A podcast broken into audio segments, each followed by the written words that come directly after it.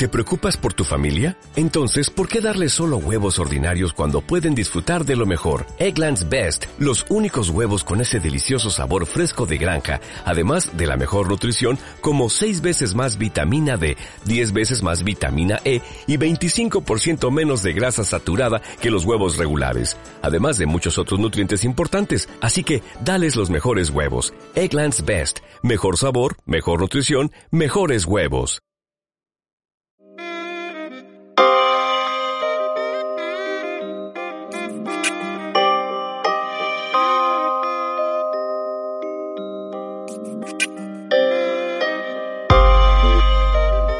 Tú, sabes en realidad cuál es el, vestuario de, de podcaster de, verano. un podcaster en verano tiene que ir con en calzoncillos.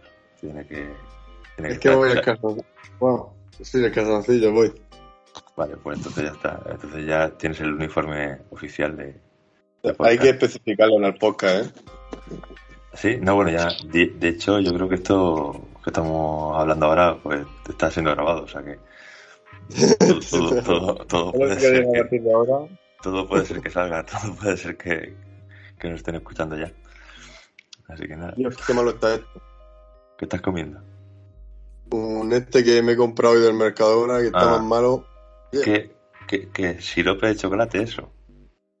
No sé, yogur pero con chocolate, no sé.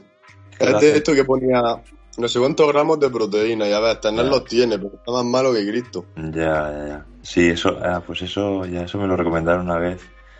Y sabe a sirope de chocolate, que es como una mierda de, vamos, sí. Cojo mi perra, le cojo una mierda, la, la meto en el congelador y me la como y sabe. Sí, no, a ver, tiene un regustillo de chocolate, pero es como más... El mismo que la... Sí, sí, sí, sí, además sí, es lo mismo que me recomendaron a mí, que yo lo probé. Bueno, me lo comí, de hecho, me, dieron uno, me lo, me lo regalaron, y prueba esto, me lo dieron y me lo comí, pero pues eso, sí, eso no. Chocolate es chocolate y, eso es nada. sí, eso, está muy, eso está muy recomendado porque al parecer tiene pocas grasas y tiene tal. Mierda. pero si no está bueno. Si no está bueno, no está bueno. Ah. si no tiene la grasa propia del chocolate y todo eso. sí, eso es que lo hacen con eso, con sirope. Yo creo que lo hacen, que pienso yo que lo hacen con sirope de chocolate. pues nada, eh, te voy a dejar que termine de comer esto y, ¿sabes lo que vamos a hacer? y lo que vamos a hacer es que esto, esto lo vamos a dejar para la intro. Así. vale, vale.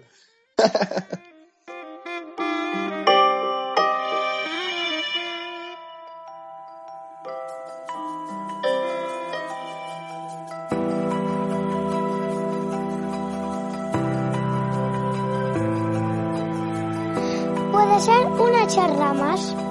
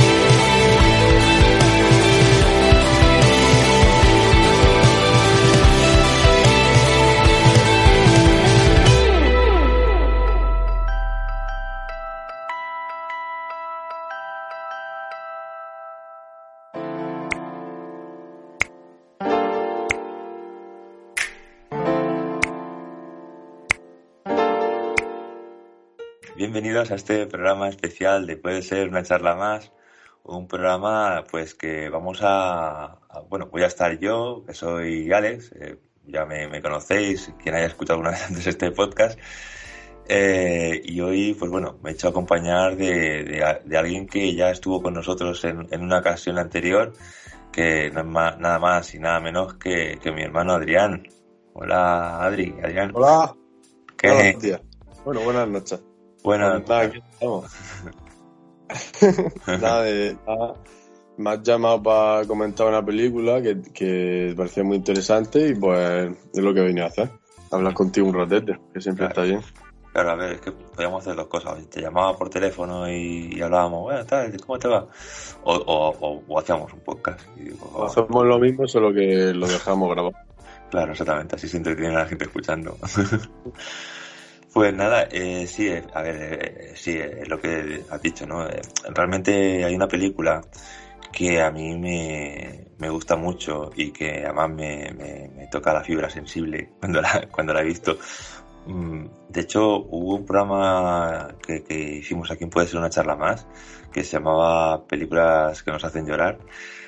Eh, y realmente ese, programa básicamente se creó de la base de, que yo me acababa de ver esa película, esta película de la que vamos a hablar hoy, eh, Big Fish, de, Tim Burton. Y, al final una hincheta de llorar que, flipas. Entonces, entonces a partir de ahí nació, ese programa. Pero, pero aparte de eso quería, pues eso, hoy bueno, ya, ya lo comentamos en, el programa que hicimos anteriormente tú y yo, pero bueno, nos separan 27 años. Eh, eso también nos va a dar también puntos de vista diferentes, a lo mejor, a lo mejor no, no lo sé. Pero, pero yo creo que, posiblemente me harás ver cosas que no, que no haya visto de la película o, viceversa. Y, no sé, es, eh, me parecía interesante eh, con esta película de fondo, pues, pues hablar de, de cosas, ¿no? Y, bueno, voy a empezar, um, Adri, echando un rollo, echando un rollito porque, bueno, voy a contar un poquito esta película, algunas cosillas que tengo ya que apuntadas, ¿vale? ¿Qué te parece? Perfecto. bueno, pues lo dices tú, ¿no? está, interesante, cojones. Venga. Pues nada, mira, eh, Big Fish. Big Fish es una película que, que se hizo en el 2003 la dirigió, como, como he dicho antes, Tim Burton. Ese es mi año de nacimiento. Exactamente, el año de tu nacimiento, el año 2003. ¿Qué, perdón, antes, antes de decir, ¿en qué mes? Eh, pues mira, el, el, lunes, hoy es viernes, hoy es viernes día 15, pues el lunes que es día 15, eh, que es día 18 de julio, pues ese, ese mes de ese año, ese día de ese, de, ese día de ese mes de ese año, es cuando naciste tú, ¿no? Eh, o sea, el lunes, el lunes se cumplirán 19 años de, tu nacimiento. ¿No? Creo, creo, que, creo que va por ahí la cosa, ¿no? Sí, sí, sí. sí. No, no, era, para ver si yo era más mayor o no que la, película. ah, ah, vale. ¿Qué, ah, ¿Qué mes de la película? ¿En qué mes se...? Sí, pues mira, la película se, se rodó... Mira, te voy a decir, mira, la fecha de rodaje se rodó entre el 13 de enero del 2003 y abril del 2003 es cuando estuvieron rodando esta película, es cuando estuvieron preparando esta película. Mm. ay, pues mira, tengo la fecha de estreno en España, pero no tengo, no sé por qué no tengo la fecha de estreno en, Estados Unidos. En, este, en, España se estrenó más tarde, se estrenó el 5 de marzo del 2004. Eh, no tengo ah, ahora mismo aquí. Pero, bueno, se estrenó en, Estados Unidos, se estrenó en el 2003, pero no, no tengo aquí apuntado el mes sería, claro, después de abril del 2003, pues por lo menos tendría que parar un par de meses o tres mínimo para, para editarla y crear y, demás. Estrenó en España en 2004, entonces yo ya soy mayor que No, en España sí, eh, o sea, eh, su, su, su, versión española sí, pero, o sea, pero la, la versión americana, bueno, eh, si en 2003, en abril del 2003 se termina de rodar, jolín, pues, oye, mira, ya, ya que estoy, tú, mira, voy a mirar Ahora explicaré que cuándo fue que. ¿Eh? Para quitarnos el gusto. Sí, sí, sí. mira, ya, ya que estoy. Tenía aquí la. la me has pillado, o sea, me, has, me has dejado en, bragas. Esto no, esto no se hace, Adrián. El, el único dato que no tendría apuntado de la película es el que te he preguntado. El único dato. No, tenía todos apuntados menos ese. no, no. El sentimiento de la madre de Johnny Depp. Sí, sí. No, en realidad tampoco que tenga tanto, tanto apuntado de la película, pero hombre, así que tiene algunas cosillas apuntadas, pero, pero no sé por qué, curiosamente, la, la, fecha de, Estados Unidos de, esto no Ah, pues mira, sí, el, el 4 de diciembre del 2003 eh, fue, bueno, fue la premier, eh, ya realmente el estreno en cines fue el 10, 10 de diciembre del 2003, o sea que tú eres algo, mayor, más, algo más mayor que esta película unos meses mayor que la película. Pequeña esperanza. es un viejo, es un viejo. El otro día me quedé, me quedé flipando. con el, el papá. Le dice, nada, una chica, me dijo de una, de una amiga de no sé quién. Dice, una chica que ya, que ya es un poco más joven que tú, no sé qué. Digo, ¿cuántos años tiene? Dice, "Qui- 15 años tenía. Tampoco tanto. Y dice, como que tampoco tanto, se cumple 19 en, en una semana. Y yo, hostia, espérate. No, ¿cómo puede ser? Me 19 cago en la años. puta. Se me había olvidado ya todo. Y lo que, y lo que molan los 19. Y lo que molan los 19. Si es que mola. Es, un- es me una edad. estoy gozando. Es una edad 15 ya guapa. me ¿Eh? Que me lo estoy gozando como un cabrón. Sí, sí. bueno, espérate, y no los tienes todavía, o sea que ya 19, 20, bueno, bueno, bueno. bueno. ¿Qué, qué te voy a contar yo? Yo, Bueno, Bueno. mira, Tim, Tim Burton. Tim Burton, mira, eh, ha hecho una serie, ha hecho bueno, muchas películas. Tengo aquí apuntadas algunas así llamativas, como son Beetlejuice, que, que es de 1988. Esa, bueno, luego, luego, mira, te voy a decir, te las voy a nombrar y luego me vas a decir si has visto alguna y las que hayas visto, pues si, es una si poca, sí. La más famosa yo creo que la habré visto. Vale, pues mira, Beetlejuice en el 88, Batman en el 89, Eduardo Manos Tijeras en el 90, Ed Wood en el 1994, Mars Attack en el 1996, Sleepy Hollow en el 99, El planeta de los simios en el 2001, esta Big Fish en el 2003 y Charlie la fábrica de chocolate en el 2005. Mm, Mm. no sé, em, ¿recuerdas haber visto alguna? o- El, si Beetlejuice es la película que yo creo, esa película era la película de... ¿Era de miedo esa película? Eh, Sí. bueno, te- te- a ver, te depende. Si eres pequeñito te puede dar un poco de susto porque, porque habían cositas. Era una comedia negra, pero, pero bueno, pues, si eres pequeño te puede dar un poco de la de, de pequeño, pequeño, pequeño la ponían muchísimo en la tele, o sea, todos los fines de semana la, la ponían por la noche, de esto de las una o dos de la mañana, y yo siempre, como yo siempre decimos un nocturno, pues veía la tele y veía una película, veía esa película, o esa película o una muy parecida. Era, uno- era el, el personaje, el Beetlejuice este, era uno que tenía la cara blanca con los pelos para Con, arriba. con las unas ojeras que parecía un mapache Eso es, sí. y un este y el pelo verde. Sí, que se parecía también a otra película que sí que me la he visto, que eran dos, la de era de Disney, la de Alicia en el este de la en este de la maravilla, el Sí, eso también El es País de de- la Maravilla. Sí, que, que hizo, dos, hizo dos películas con Johnny Depp de protagonista. Después también hizo Sí. una película que me encantó de pequeño, me la vi un montón de veces, que era la de La fábrica de chocolate. También esa, me, esa me- la vi un montón.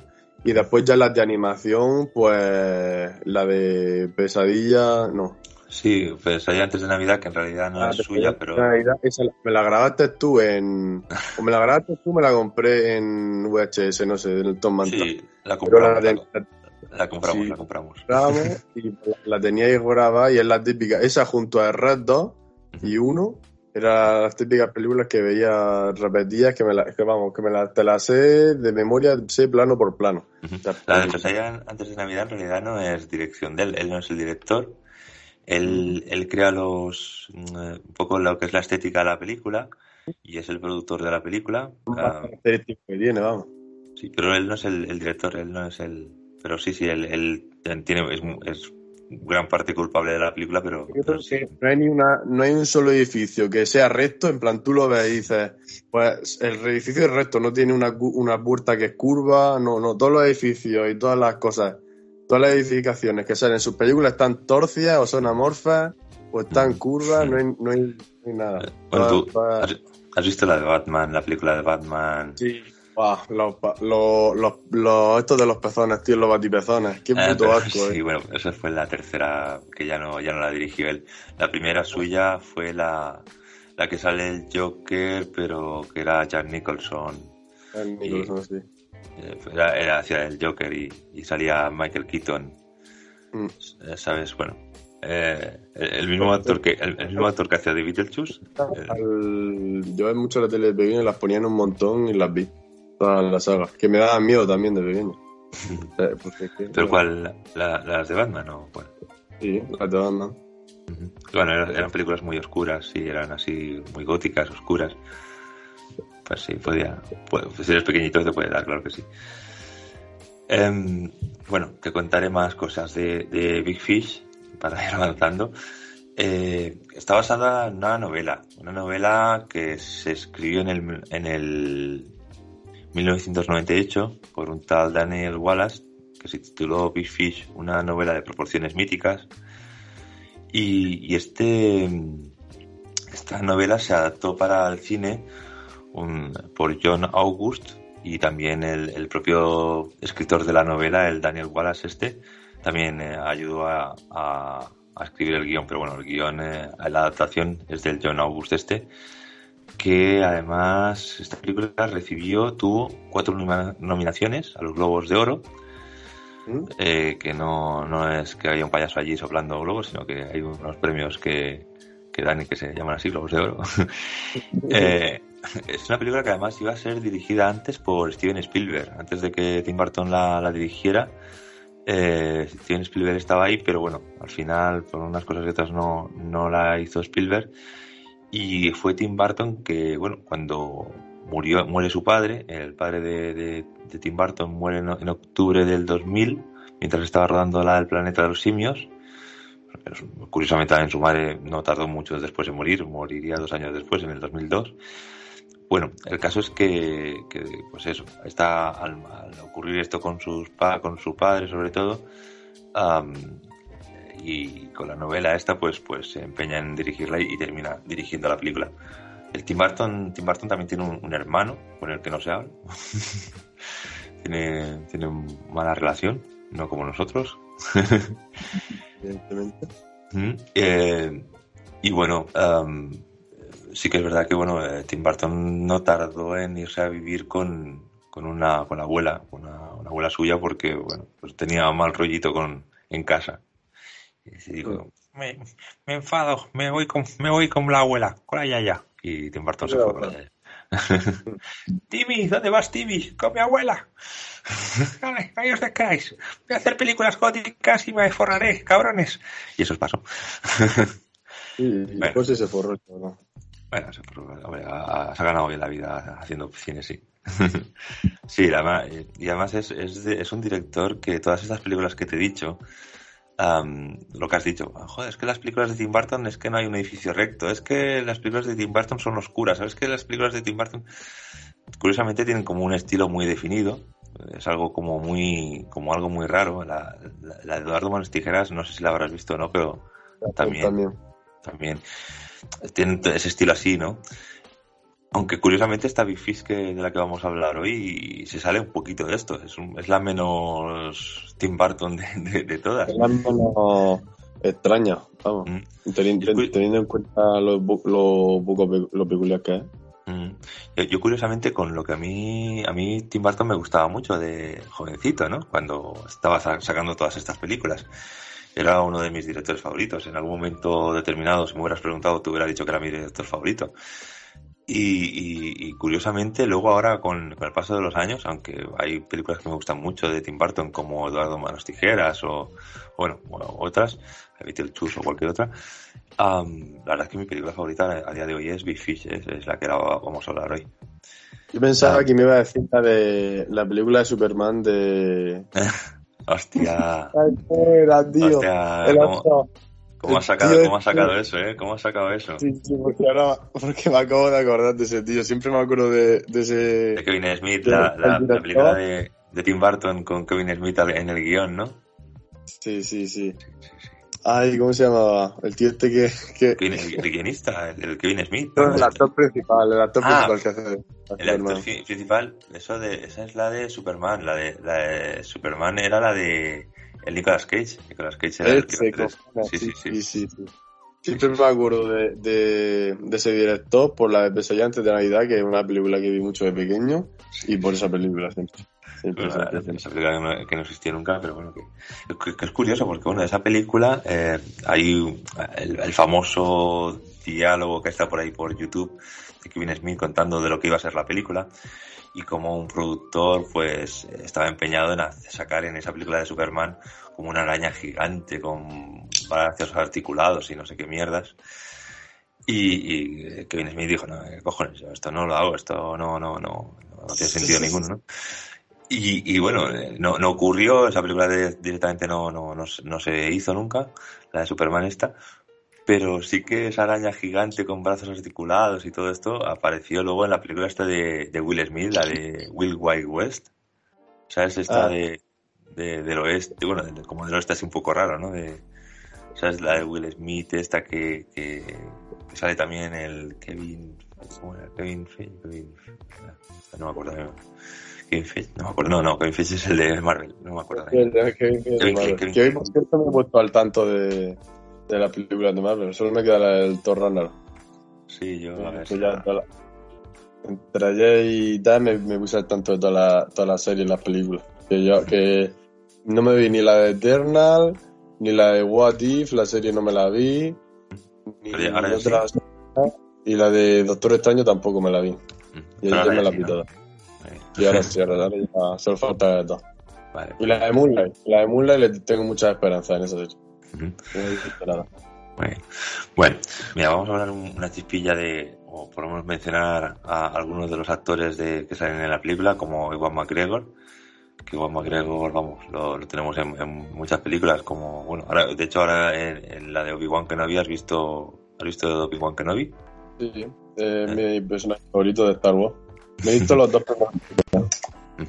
Pues nada, tenemos a, a Ewan McGregor, luego al, al que hace de, de Ewan McGregor cuando envejece, que es Albert Finney, eh, Bill Kudrup, que es- hace del hijo de, de- bueno, este personaje de, de Ewan McGregor se llama Ed Bloom, Edward Bloom, y su Sí. hijo se llama Will Bloom, William Bloom. Eh, la que hace de mujer de, de, Albert, de, de Ed Bloom es Jenny- Jessica Lange, que es una actriz, una gran actriz, que hace, bueno, se llama Sandra Bloom. Y Elena Bonham Carter, que bueno, durante muchísimos años, bueno, desde el año 2001 al 2014 fue la mujer de Tim Burton, pues es la, la que hace este papel como, bueno, hace de bruja, hace de... esta- es muy este- guapa, que, que se enamora del, del protagonista. Que así como una, ni- empieza siendo una niña en el Eso pueblo es. ese que es como perfecto. Sí, es. Exactamente, eso es, eso es. Eh, bueno, tenemos, bueno, y ya, bueno, podríamos hablar de también de Marion Cotillard, que, eh, que es la, la que hace de mujer de, de Will Bloom, de la que, la que va a tener el, el bebé, ¿no? Eh, o sea, la que Sí. está embarazada, ¿no? Eh, Ah, Steve Buscemi también, que es el Northin Winslow, el, el, el poeta. Este, este poeta que luego se convierte en, en atracador, sí. O Danny DeVito. Danny DeVito, que, que es el, el, el de la fe, el del circo. El del circo que, que también es un hombre lobo o algo de eso, ¿no? Y nada, Ah, como sí. siempre la música.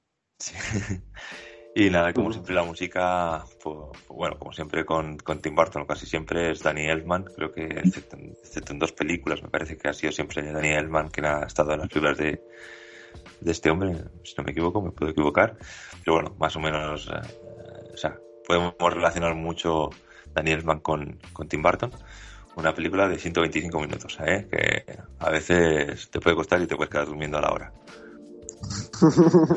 ¿Quién, quién habla así? Por mi defensa tengo que decir que, que estaba reventado.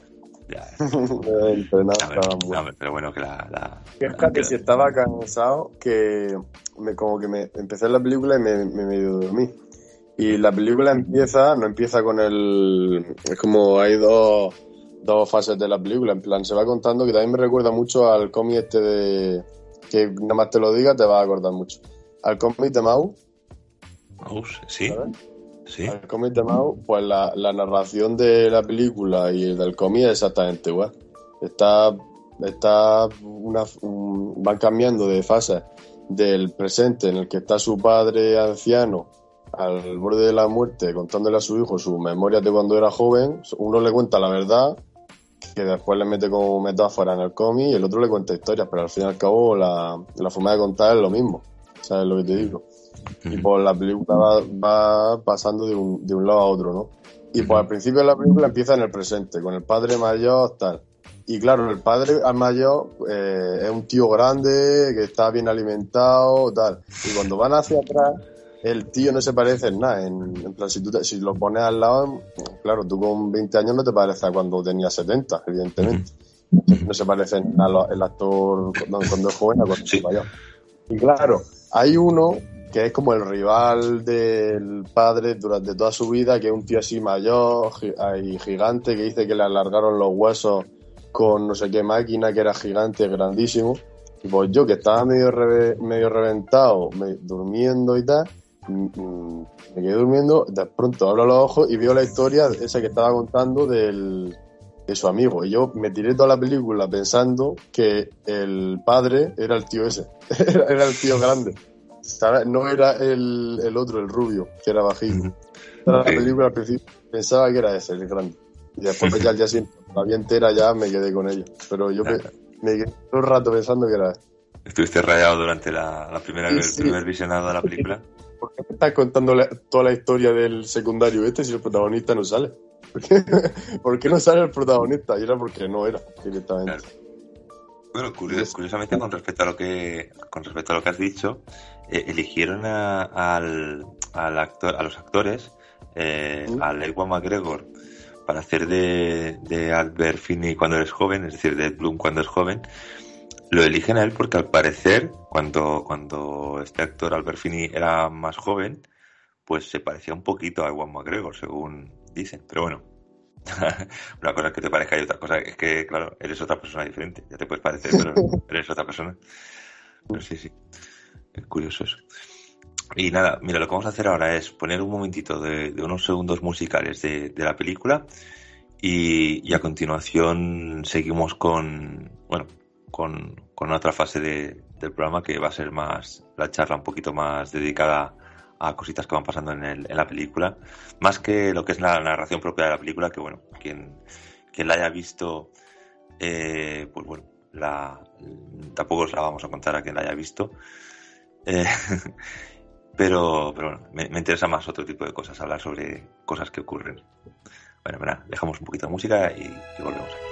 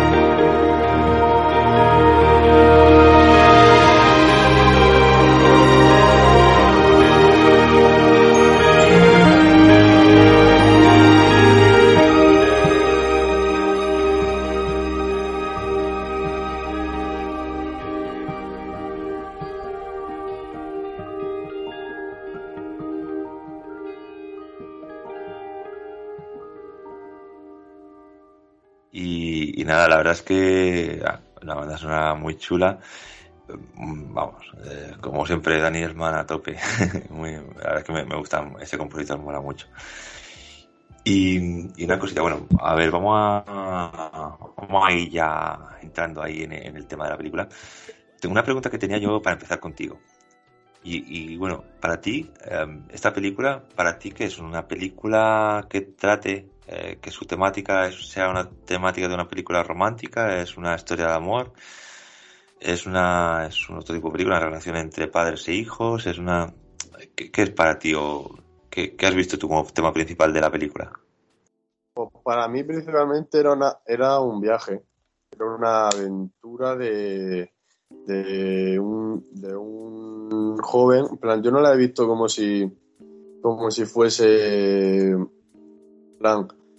Para mí era un viaje de un, la, la historia de la vida de un, de un hombre, solo que le, le- metía toques de, de fantasía como cualquier persona, tú cuando relatas un recuerdo o un... porque todo el mundo tiene, conforme va viviendo, tiene experiencia y tiene cosas que tiene recuerdos que le han marcado mucho que siempre cuenta. Otras personas más, otras menos, pero hay cosas que tú siempre cuentas cuando estás hablando de una persona o no. Tú si me conoces a mí de toda la vida, hay cosas y hay anécdotas que antes o después te las voy a acabar contando porque es algo que, se suele contar. Y pues ese tipo de situaciones ese tipo de cosas, pues se suele adornar con cosas y cada vez que las cuentas, las cuentas diferentes porque ya lo tienes muy, muy comidas. Y pues para mí es llevar eso al extremo, ¿sabes lo que te digo? Y hacerlo película. Y también para mí eh, trata, eh, para mí eso sería porque es que yo separo mucho la película de la parte en la que el tío está de joven y cuenta la historia de su vida y después está la relación del de él con su hijo cuando es, cuando es más mayor, ¿sabes? Yo la separo mucho porque no, no sé. Y pues esa parte ya es- es- para mí es más, más dramática, la otra es más aventurera, más, más, no sé, más, más dicharachera, es todo, tiene muchos cuentos que, vamos, la mitad de la película, lo- toda la mitología que me cuenta ahí me- son como cuentos para niños prácticamente, que, que era para lo que lo utilizaba el padre. Y después la otra fase, que más dramática, más, chunga de la relación que tiene y, lo, y lo que le cuesta a su hijo el vivir con su padre, aunque todo el mundo que lo conoce y, que habla con él eh, le cae bien y, es más bueno que nada y tal, pero claro, como él ha convivido con él toda su vida, sabe, sabe cómo es de verdad y pues lo tiene otra perspectiva que no tiene otras personas, al ser su hijo y no haberle tenido presente, ¿sabes? O sea que yo para mí la película la separo en esas dos partes, ¿sabes? Entre el presente y el, y el pasado del tío. ¿Y, y, a- y qué peso le das a, a esa historia de amor que tiene la película? Es decir, eh, porque realmente también cuenta una, una pequeña historia de amor. eh, quiero decir, cuando, cuando Ed Bloom está en el, en el circo trabajando y, conoce, bueno, no, no está trabajando ahí, eh, la conoce, la conoce en el circo eh, y es para saber el nombre de, de- de ella o quién es ella, eh, se pone a trabajar en el circo, ¿no? Yo soy muy joven, yo no me he enamorado hasta tal punto de ver, de ver verosímil la relación que han tenido esos dos.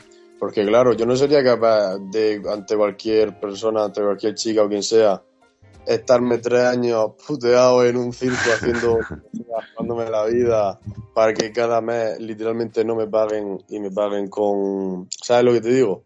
En plan, Ujú, claro, sí. según mi perspectiva, yo no puedo- yo nunca he querido tanto a una persona como para hacer eso. ¿Sabes lo que te digo? Y, y yo me quedé flipando. Para mí era, era completamente absurdo. Y digo, vamos a ver. Es que, me dan, es que me dan ganas de hablar, de hablar Sí. con el protagonista y decir, "Joder, pa- párate 10 segundos a pensar lo que estás haciendo. has, has hecho tres años de tu vida que lo único que has hecho es trabajar y trabajar y trabajar en un circo, porque puteado lo más probable es jugándote la vida, para que cada mes te digan eso, ¿sabes? Después le- yo creo que le valió la pena porque era el amor de su vida. Pero imagínate que la coge, la conoce, llega el momento ese que, era, que fue más emotivo que nada, con la musiquilla de fondo, llega, el que de hecho le pasó, llega el tío, la tía tiene, no- tiene novio, se va a casa, que encima de todo era el desgraciado ese que midía tres metros para arriba, ¿sabes? Que, y Mm. llega y queda con cara de pasmarote. Después el tío pudo reconquistarla, pero imagínate que no. Imagínate que el tío eh, se- pasa eh, cuando están en la escena en la que se confronta con el tío ese, que es más, también es más tonto que nada.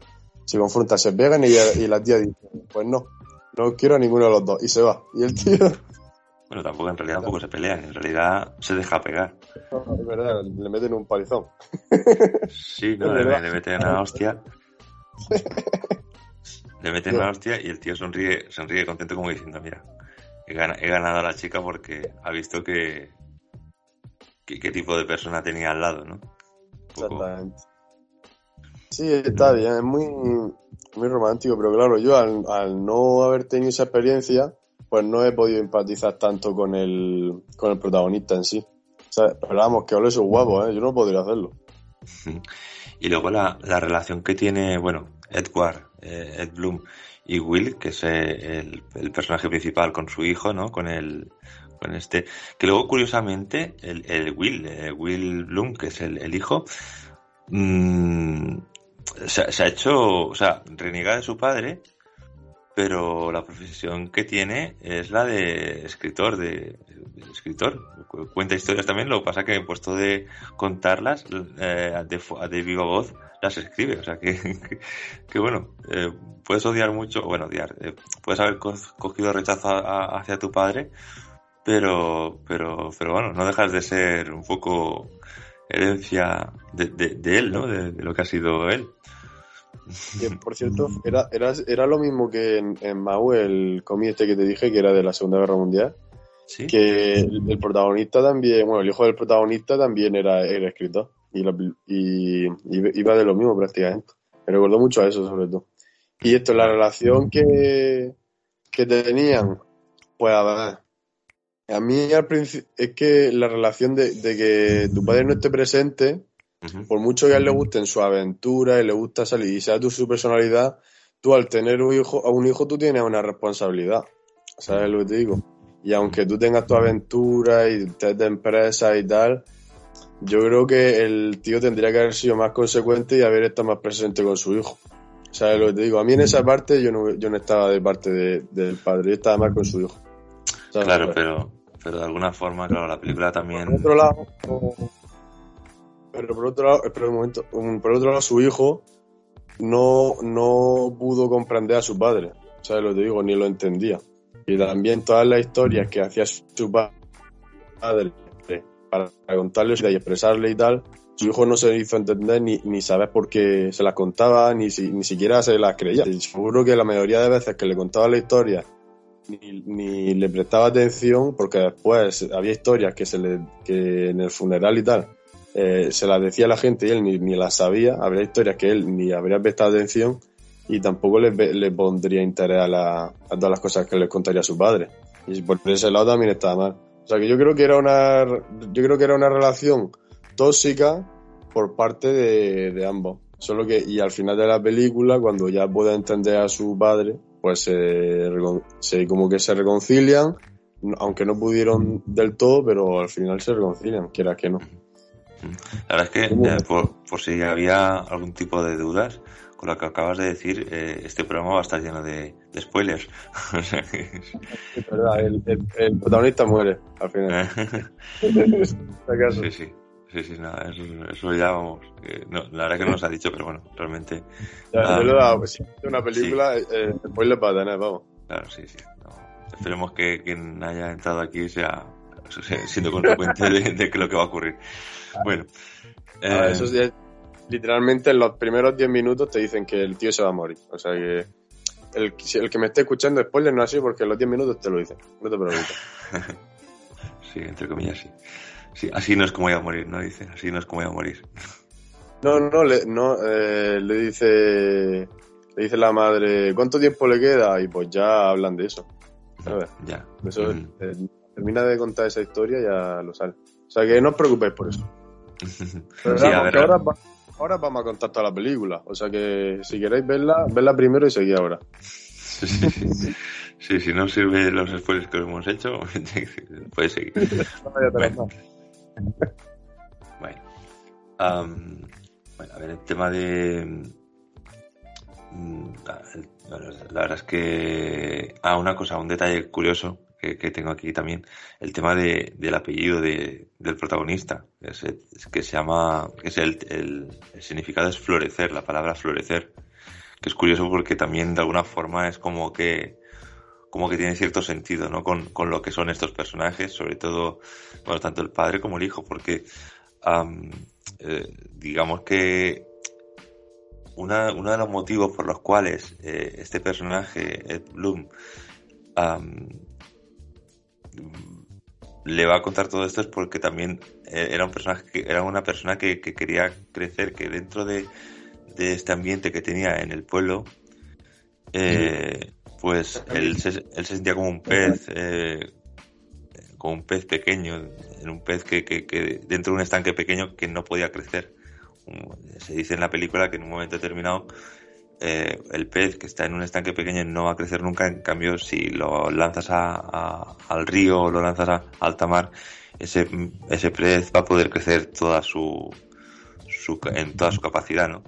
Y es un poco lo que le pasa, yo creo, a este personaje y por lo cual, por lo que también le empiezan a ocurrir todas estas cosas, ¿no? El, el, el hecho de, de, no quererse conformar con estar ahí dentro y, bueno, ambicionar algo más y, y, eso, y salir de, de su vuelo eh, de origen para, para, esto, es decir, un poco esa forma de florecer, de salir, de, de, de querer ser, pues, la, tu máxima expresión, la máxima expresión de ti mismo, ¿no? Es, pero claro, eso tiene otra, otra cara a la moneda, que es como también le dicen en la película. Dice, tú en tu pueblo eras el más listo, eras el más inteligente, pero después sales de tu pueblo, vas a la ciudad y eres uno más del montón, ¿sabes? Sí, sí, claro. Él puede, puede, puede, te pueden tirar al río y puedes o crecer o que te coman otros peces. Claro, uh -huh. porque uh -huh. ahí ya empiezas a tener competitividad, porque en el, en el, en el pozo estás tú solo y, y dos los más pequeños más que tú, pero de cuando estás en el río estás rodeado de, de otros que son iguales a ti. Uh -huh. Sí, sí. Bueno, hablábamos antes de. Vamos a hablar de algunos conceptos que, también que tenemos en la, peli, en la película. Como por ejemplo el, tema, bueno, habla, hemos hablado hace un momento de, del pez, ¿no? De esto de. de que, bueno, que se le, el, cuando va a por el gigante fuera del pueblo y este, y este le dice, bueno, eh, igual no, no es que seas demasiado grande, sino que a lo mejor este pueblo es demasiado pequeño. Es un poco, um, digamos que el, este, este pez no deja de, de, o sea, refleja quién es Ed Bloom y, demás. Eh, eh, bueno, igual que ta, también tenemos en, el, en la película del pez, también tenemos la sirena. Que la sirena es un personaje que aparece en un momento determinado en, en algún momento de la película, que incluso llega a rescatar o ayudar a, al personaje principal. Y es esta sirena es la, la, la, que, la que sería su mujer. O sea, de alguna forma es la, una representación figurada en forma de cuento de, de lo que es también la mujer, bueno, yo lo veo así, ¿no? Sería su apoyo. Él, en su vida ella se ha dedicado a, a, apoyarle y hacer que él crezca como persona. Sí, sí. Uh, sí, realmente además es, es un personaje que la verdad es que la, la actriz eh, eh, Jessica Lange que sale poco en la película o no sale en muchos minutos, pero los momentos que tiene son, son muy bonitos, están, están muy bien. Es, es, un, es un personaje que, que realmente con poquitas cositas te, te, está contando muchas cosas de quién es ella y, y, de cómo ella sí que realmente entendía quién era Ed Bloom. Está, está bueno. Cuando la escena de cuando lo vuelve a ver de, de, la guerra, cuando vuelve de la guerra que se pensaba que estaba muerto, y uh -huh. vuelve, uh -huh. eh, que había pasado un montón de meses con las siamesas haciendo bolos por ahí, tal. Y, y, también esa, la escena la escena, para mí, la mejor escena de la, de la película, que me que casi me emociono también, uh -huh. que es preciosa, fue cuando, el, ya el final, cuando están ahí en el cementerio, uh -huh. se da cuenta, se pone a hablar ya con todo el mundo, con toda la gente que, que tal, se da cuenta de que todo lo que le contaba a su padre, de un modo u otro, era verdad. Uh -huh. El gigante no medía 50 metros para arriba, sino que medía 3, que, el, que las siamesas no eran siamesas, sino que eran gemelas, y sí con todo, que, que, era, era lo que le estaba diciendo, le estaba contando la historia, pero no, no era. Diciendo. Sí, que lo que le estaba contando. Pero al, al, fin y al cabo la mayoría de historias eran, eran verdad, que es lo importante. ¿sabes? Y ahí es cuando el, el protagonista ya entiende a su padre. Y después ya a su hijo, pues ya empieza a contarle las mismas historias que le contaba el suyo. Sí, sí, al final sí, al final termina, termina haciendo eso, lo mismo que, que hacía su padre con él, pues lo termina haciendo con su hijo, o sea, es el, el total, la comprensión total de, de, un hijo hacia un padre y de, hasta, vamos, hasta tal punto que, vamos, que repite el, el esquema que le había enseñado su padre. Eh, por cierto, el, tema de...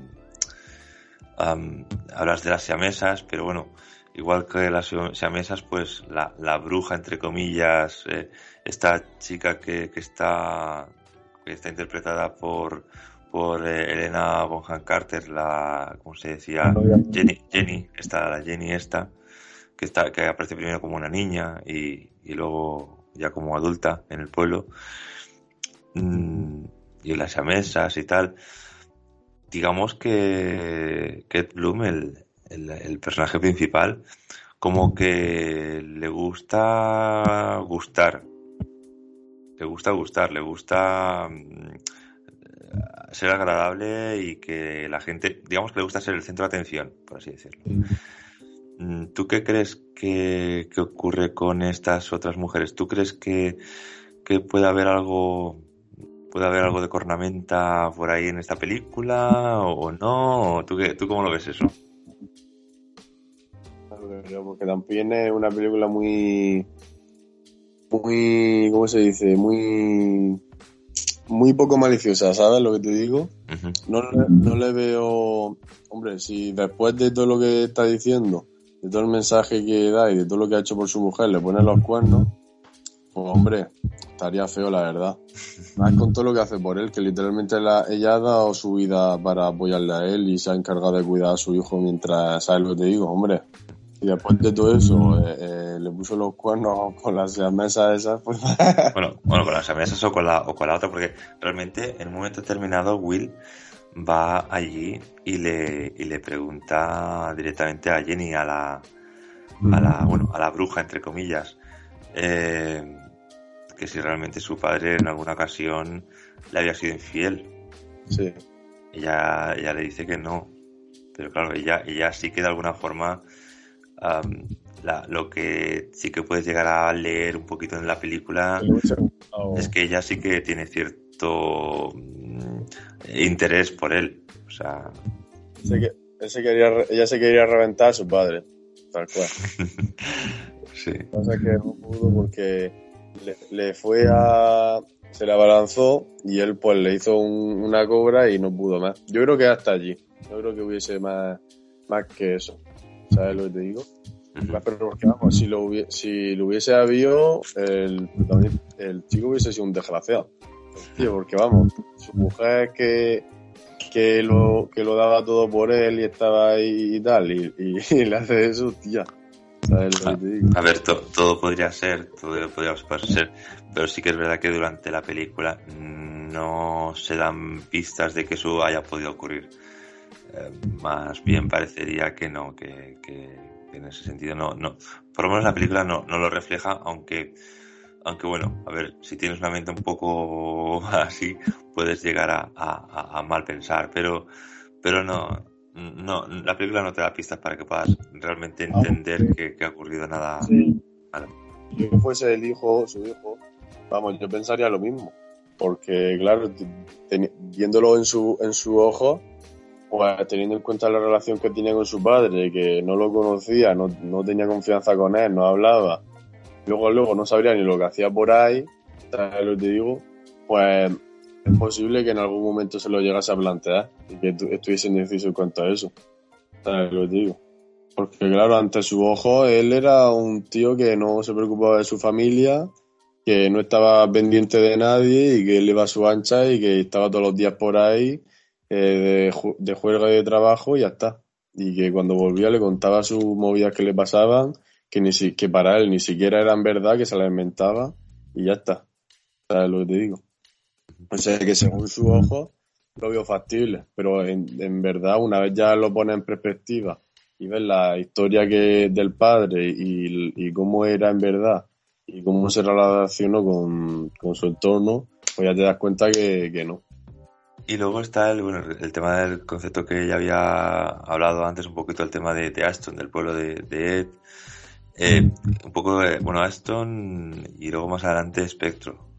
Son, pueblos que se representan estas zonas de confort, esos sitios donde, pues bueno, eh, se está a gusto, se está bien, pero bueno, son zonas de confort donde, bueno, uno puede conformarse con quedarse ahí o, o, no, seguir. Realmente él, salta de, de, Aston, de esa primera zona de confort, pero llega a Spectrum, que es otra zona de confort, que allí se encuentra con el poeta este de Northern Winslow, que es el poeta este que, hace versos eh, cutres a más no poder, porque claro, está tan cómodo allí, está tan bien viviendo en, en Espectro, eh, que, que, vamos, que, claro, lo, que le sale son versos inacabados y malos, o sea, no.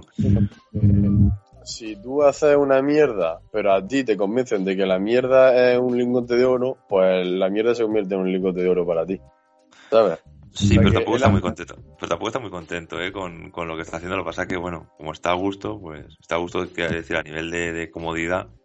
Si te das cuenta, se pone discontento cuando cuando se da cuenta, se lo enseña a otra persona y se da cuenta de que, de que es una mierda. Pero mientras lo está haciendo, él se cree que él de verdad es poeta y que de verdad sabe hacer lo que está haciendo, porque tiene a la gente que la alaba y que ahí todo el mundo es, es perfecto y que todo el mundo tiene buenas palabras para todo el mundo. Pues para él es un poeta de la hostia, pero una vez viene el protagonista y ve lo que le está, lo que está haciendo le pone una mala cara, ya se da cuenta de que no vale para nada el poema que le ha, que le ha hecho. Sí, a ver, internamente yo creo que sabes que no, que no está, que lo que estás haciendo no está a la altura, pero bueno. Y, y luego un detalle curioso es también eso de que cuando llegas a ese pueblo, mmm, encima te quitan los zapatos, como que, como que ahí no te va a hacer falta porque ahí vas a estar cómodo y los zapatos no, no te van a ser necesarios en ese pueblo. Que luego para salir de, de ese pueblo tiene que, tiene que pasar por, por una selva, por un bosque, y le dice, no, pues que te va a doler. bueno, pero cosas que cuestan, pues a veces duelen, ¿no? Es un poco esa salida de, de, esa salida de zona de confort como, eh, como está representada también en esta película, que es, está curioso también. ¿Qué visión tienes tú un poquito de, de esto, de los pueblos estos, de, sobre todo de, de espectro? Pues, yo al principio pensaba que era una secta rollo Midsommar, ¿sabes la película? Sí, sí. Yo al principio pensaba que era una secta rollo de estas muy, muy chungas que en cualquier momento le iban a, a dar con, con, algo y le iban a, cortar un brazo y se lo iban a comer. y yo desde el principio hasta el final de la película yo pensaba que algo raro iba a pasar con eso, pero al final no, al final era que pues una, una utopía en la que todo el mundo era feliz, que literalmente no hacía falta que vaya con zapatos porque el suelo estaba hecho, era una moqueta lo que tenían ahí en el césped y, y, era, y era perfecto, todo el mundo era feliz, todo el mundo era tal, pero, pero después al final si te das cuenta ahí no iba nadie, era un sitio tan te das cuenta, era un sitio tan perfecto y que había tan, tan buen rollo, pero después no iba nadie. No iba nadie completamente. o sea, que a lo mejor tampoco está la gente tan interesada de, ir hacia allí. Así es. A ver, realmente, a ver, es más que, también más que un pueblo, yo creo que más que lo que viene a relatar em, esta, esta parte de la historia, ya no es tanto el pueblo en sí espectro como algo que existiera de forma así tal cual, sino como determinadas eh, cosas que se va encontrando también en su camino, pues para, pues para alcanzar la, grandeza que él va, va buscando, ¿no? Esa, esa, representación de lo, que se hace aquí. Está, la verdad que está, está curioso, está bien. Todo el tema de, eh, el tema del anillo. El, anillo, hay un momento que, que, bueno, aparece un anillo y ese anillo es el que termina de alguna forma cazando a, al protagonista. Es el, anzuelo que, terminan usando para cazar al pez. Y, bueno, eso es un poco lo que termina pasando, un poco, digamos que, que es a la zona de confort donde quiere llegar al final eh, pues el, prota, el prota, el Ed, el, eh, Bloom este, ¿no? Que, o sea, ahí es donde realmente, bueno, y donde se siente a gusto, ¿no? Que ese, ese, en ese anillo que, representa un poco el, amor o, bueno, el, ese matrimonio con, con, su, con su mujer. Está curioso ese detalle. Que también es lo que puso como excusa porque no pudo no pudo estar en el nacimiento de su, de su hijo, que se supone, eh, al final no, que se supone que él perdió el anillo en el río. O con, o con respecto a otra cosa, el, el tema de, de que, de que Ed, eh, Ed Bloom eh, intentando eh, conquistar a, su, mujer o intentar conocer a su mujer en el circo y tal, decías tú que no te veías tú eh, pasa, haciendo esto, ¿no? Pasando tres años en un circo, jodiéndote, puteándote, tú no te ves. La verdad es que mmm, de alguna forma, si te pones a pensar, realmente ese comportamiento es un poco, no sé, de, de, alguien que no está bien de la cabeza, ¿no? Alguien que simplemente por, por saber conocimiento, conocer cosas de ti, eh, hace ese tipo de cosas, realmente si te pones a pensar un poco en eso, dices, mmm, igual Ed, no estabas muy bien de la cabeza. Mentir. ¿Sabes? ¿El qué? Que, que, parece un poco de, de psicópata, de psicópata rollo de acosador. ¿Sabes? Un poco, un poco acosador, ¿verdad? En ese momento llega llega a saber dónde vive ella y yo creo que sería el típico de esperar en la puerta, hacerle fotos y ponerle los calcetines. Sí, a ver, hombre, a ver, porque la película no va de eso y realmente tampoco creo que tenga esa intención, pero si te pones a pensar un poquito sobre la película sobre esto, dices, hostia, pues igual un poco acosador, un poco psicópata estás. Pero bueno, a ver, tampoco creo que vaya a eso porque luego realmente luego te dan, te dan conversaciones con el tema de, de los de los narcisos cuando tiene todo el campo está en el campo con todo plantado de narcisos y le dice ella narcisos dice sí son tus tus flores favoritas dice cómo has podido encontrar tantas le dice le he llamado a todas las floristerías de los cinco estados les dije que era la única manera de que mi esposa se casara conmigo ni siquiera me conoces le dice a él le dice ella, ni siquiera me conoces. Dice, tengo el resto de mi vida para conocerte. En realidad es una frase, es todo muy, como muy bonito, pero por otro lado dices, bueno, sí es bonito, pero por otro lado, si, si te pones a un poco tiquismiquis con, con el tema, es, bueno, entre, entre bonito y psicópata. la fantasía, yo me pongo en el lugar de la chica y si yo me encuentro una tía que hace eso, yo le digo, tú estás loca.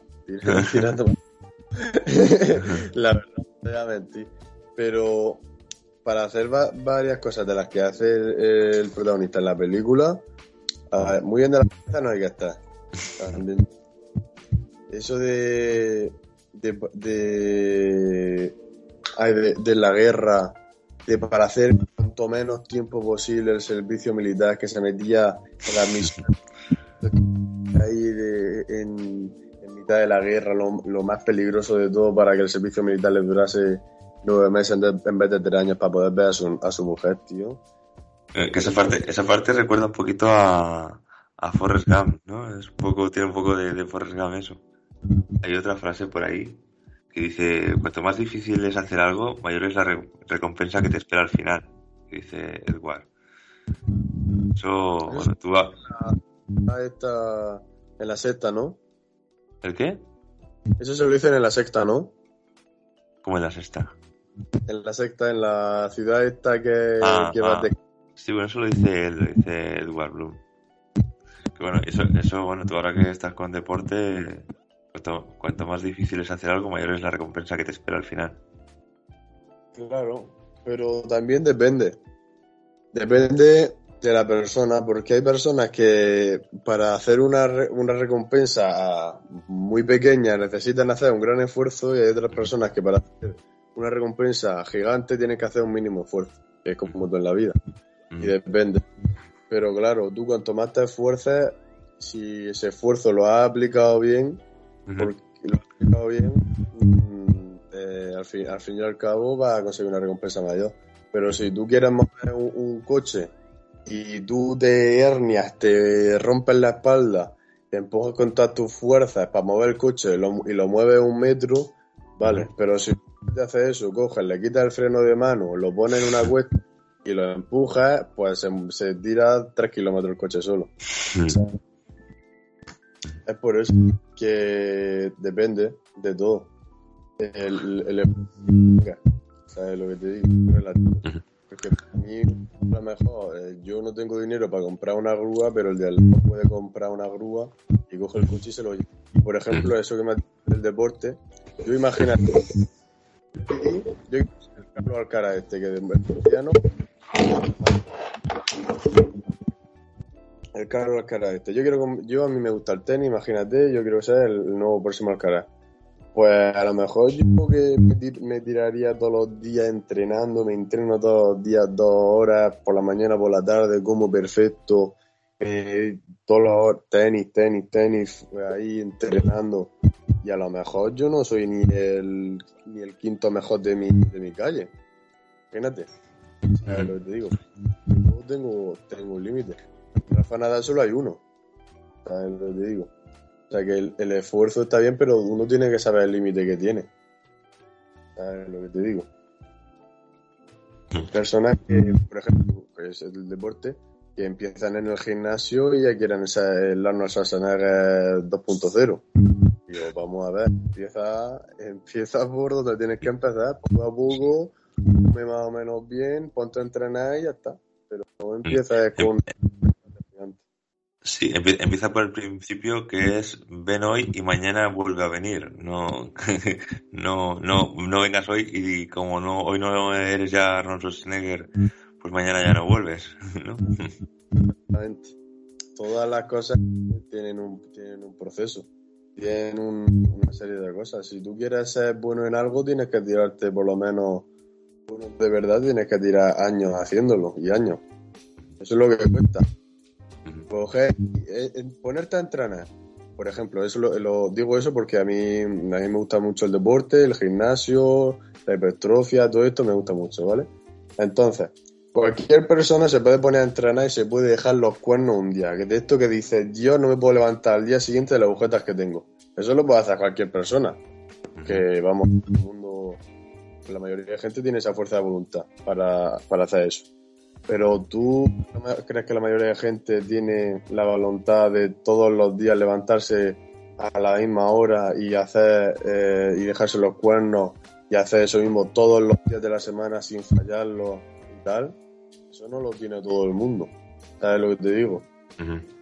conseguir lo que hay gente que quiere conseguir porque no, no tienen claro las metas que las metas que tienen pues se piensan que, que con dos días y hacer cuatro cosas y estar la mitad del tiempo hablando con el de al lado o con su amigo y estando con el móvil pues se piensan que van a llegar a eso que quieren y así no va ¿sabes lo que te digo? Está claro. Muy bien. Hay, hay, otra frase también eh, así chula en, la película que dice, éramos como extraños que se conocían muy bien. Le dice eh, Will a, a su padre, a- hablando un poco de la relación, ¿no? Éramos dos extraños o éramos como extraños que se conocían muy bien. Eh, habla de, de esa relación que tiene Will, eh, un poco de, de- de que no, de que a pesar de que, bueno, son padre e hijo, mm, realmente no, no habían llegado a conocerse. Está, es- está curioso porque, porque está bien, está bien dicho, bueno, está bien, me gusta esa frase. Es su padre, se supone que es la persona que, que más, más con las de las personas con las que más tiempo habrá pasado en su vida y a su misma vez la- de las personas que menos conoce. De eso suele pasar con, con gente, con a mí me, me ha pasado, me ha pasado con amigos de estos que los tienes de toda la vida, que los conoces desde siempre, tal, y, y conmigo también, la gente hay veces que me lo dice también desde de que te conocen de hace un montón de tiempo y de un montón de, de años, pero que tú no sabes, no tienes ni idea de esa persona. Que le gusta, tiene unas aficiones, hace X cosas, le gustan tal cosas, pero tú no sabes, si tú, si tú le preguntas, tú has estado con él toda su vida. Yo este año, ¿cómo crees que yo estuve? ¿Cómo crees que tal? ¿Cómo, cómo crees que yo pasé esta época? ¿Cómo crees que yo he experimentado esto? Y, tú- y hay un montón de amigos que los conoces de hace un montón de tiempo que tú eso no lo sabrías ni responder y te quedaría en eso. ¿Sabes lo que te digo? Eso, que hay veces que, que pensamos que tenemos amigos o gente que conocemos o padres, que en mi caso no es el caso, pero puede ser, que, que las conoces y las tienes en cuenta, pero en verdad tú no tienes ni idea de quiénes son. ¿Sabes lo que te digo? Sí, mira, de hecho también hay, otra frase en la película que, recalca un poco esto, ¿no? Que dice, dice, lo fascinante de los icebergs es que solo ves el 10%, el otro 90% está bajo el agua y no lo ves. Y contigo es lo mismo, papá. Solo veo un trocito que sobresale por encima del agua. Le dice el Will a, su padre. Como que sí, veo un poquito, pero, pero es que el resto no, no lo estoy viendo. Bueno, en realidad, a ver, también es verdad que, hay esa otra cosa que diría que no, hay más que el que no quiere ver o algo así, ¿no? También es verdad que, que tal la forma de que tiene a darse a conocer su padre, pues, pues bueno, es, es plaga de simbolismos. Hombre, tanto simbolismo. el, tipo, vamos. Es, llevarlo hasta un extremo. Es como si coges al papá y lo llevas a un extremo. ¿Sabes? Como si coges a nuestro padre. nuestro padre tiene carisma parecido a él, que le cae bien todo el mundo. A, mí, a nuestro padre yo creo que hay poca gente al que a la que tú le ves y dices, hostia, a esta persona le cae mal mi padre. ¿Sabes? Yo creo que personas he visto con eso, siempre le va gente saludando por todos los lados, vamos, entre yo, entre yo y él, que a mí también conozco un montón de gente y yo soy, tengo un montón, de amigos, gracias a Dios, y conozco mucha gente, entre yo y él vamos por aquí, es imposible no saludar a 50 personas mientras vamos andando por, por aquí, por el pueblo.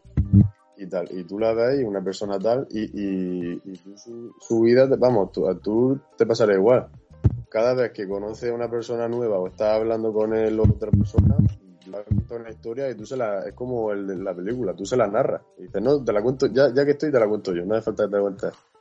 Y, y, hasta con los, con los mismos gags y con las mismas con las mismas cositas y características con las que cuentas en la historia, se las, se las cuentas hasta tú mismo, ¿sabes? Hay muchas historias del papá que yo te las, te las sabría contar con lo exactamente igual que te las cuentas. porque, pero porque creo que igual te las ha contado como 20 o 30 veces, a lo mejor, como mínimo. La, diferencia es que, claro, nosotros al entendemos perfectamente al, al, a nuestro padre y sabemos perfectamente que no es lo mismo, no es la misma relación que el que el protagonista con, su padre, sino que nosotros lo entendemos perfectamente. Sabemos que hay el porqué. El, papá no nos cuenta que vio un gigante de 30 metros para arriba. Pero eh, supongo que también habrás visto una relación entre, entre él y el protagonista, yo creo. Mm, sí, yo creo que algo de eso también hay. No, pero está, está bien, o sea, es decir, es... es a, mí la verdad es que esta película me, me, sobre todo en la parte final, la parte que tiene más que ver con, la relación de, Will con su padre, con, con Ed, que es el eh, interpretado por él, por el hombre mayor, esa parte me, me enternece un montón. Eh, me parece súper tierna y súper super chula. Además, cuando cuando ya ves, eh, ya descubres eh, que, el, que, el, hijo, que Will, eh, se, se, está dando cuenta de quién es su padre, de, de, de, por qué hacía todo eso y todo, es que ese momento está súper chulo, está súper súper bonito. Ya, a mí ese momento es un momento que en, esa parte de la película es que no, me cuesta mucho no, no llorar por, por eso. Y cuando, sobre todo a mí también la que me gustó mucho, cuando está ya en el hospital, que está ya el tío en la última que le iba a pechuscar, tío pues viene su hijo y dice, no, no, no mueras ya, no sé qué, no es tu hora, no, tú no ibas a morir así, no sé qué. Y, él, para que él se pueda seguir vivo, le coge y le cuenta una historia, y se la inventa, le cuenta cómo va a ser su muerte. Le empieza ya con la historia y se la venta, tal, ya, ya, él entiende, ya es cuando él entiende lo que, lo que su padre.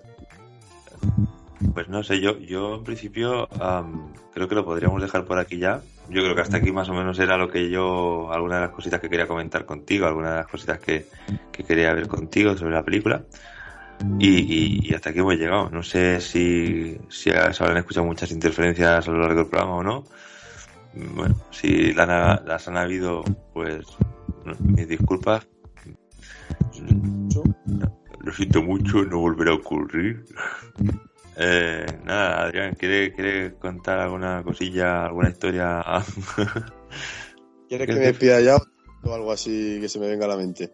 Uy, lo que tú te apetezca. Ahora ya, yo, ahora ya estos son minutos que, o, el tiempo para despedirte, o, para, o para contar algo, o para lo que tú quieras ahora. Tiempo libre, ¿no? Tiempo libre, te, lo regalo. Este tiempo te lo regalo. No, pero hostia, me, me gusta mucho porque nosotros, mm, me gusta mucho estas conversaciones porque, claro, nosotros, nuestra familia, tuyo, el papá, tal, tenemos mucha facilidad para hablar. Yo creo que también es porque él no ha, no ha desarrollado eso. Porque, claro, al hablar tanto, pues al final le tienes que responder. Y, claro, desarrolla bastante bien eso de, hablar y no callarnos. Y, hostia, pues da, gusto que te traigan y, te y ponerte a hablar de cualquier tema así tan a gusto, ahora mismo tirado en el sofá y tú ahí en la silla tan, porque te veo los ojitos de, de sueño ya un poco así. Y estas cosas me gustan, aunque después el podcast se escuche como, vamos, como si se me escucha como R3 o este, el de Star Wars, tampoco es una puta para que nos escuche, pero vamos, que yo el gusto me lo he dado, eso no me lo quita nadie. Eso está ahí. Eso se va a quedar, eso se queda ahí. Eso es verdad. Y después ya si se escucha peor o mejor, tío, pues a, mí me gustaría que se escuchase de puta madre. Pero claro, la próxima vez que hagamos otro, porque vamos a hacer otro, pues se escuchará. Eso ya te lo digo yo. Claro, sí, sí, ya. De hecho, teníamos, de hecho, antes de hablar sobre, sobre hacer este programa, había otra cosa que habíamos hablado, o sea que también eso sigue para adelante. Cuando tú cuando me des vía libre, hablamos de eso. Iba a ser, íbamos a hacer otro box sobre, sobre juegos indie en general, porque a mí me mola muchísimo y tal. Y, vamos a hacer un poco sobre eso, que todavía no lo hemos hecho, porque yo todavía no me lo he pasado, porque soy un desgraciado y estoy ahora mismo con, con un Conan Exile, que es un juegazo, por cierto. Eh, para mí, poca broma, ¿vale? Para mí, el. para mí eh, el, el Breath of the Wild de los Survival. ¿Sabes? Ah. juro, eh, para, cuanto más lo juego, más, más lo tengo en estima. O sea que también hablaré un poquito de eso en la charla. Cuando se sale, si sale alguna otra película así sobre, sobre la que, bueno, más que hablar de la película en sí, pues sobre la que tener alguna reflexión, alguna, alguna cosilla derivada de la película, pues ya te llamaré también. O sea que eso o sea, también alguna película o incluso algún, yo que sé, algún, algo que sea una, una película, un videojuego o lo que sea. O sea que nada, eso, eso aquí lo dejamos abierto para eso. O un libro o lo que sea. Lo que sea, lo que sea. Muy bien, pues nada, Adri. Que hasta aquí, hasta aquí, hasta aquí el programa. Hasta la próxima.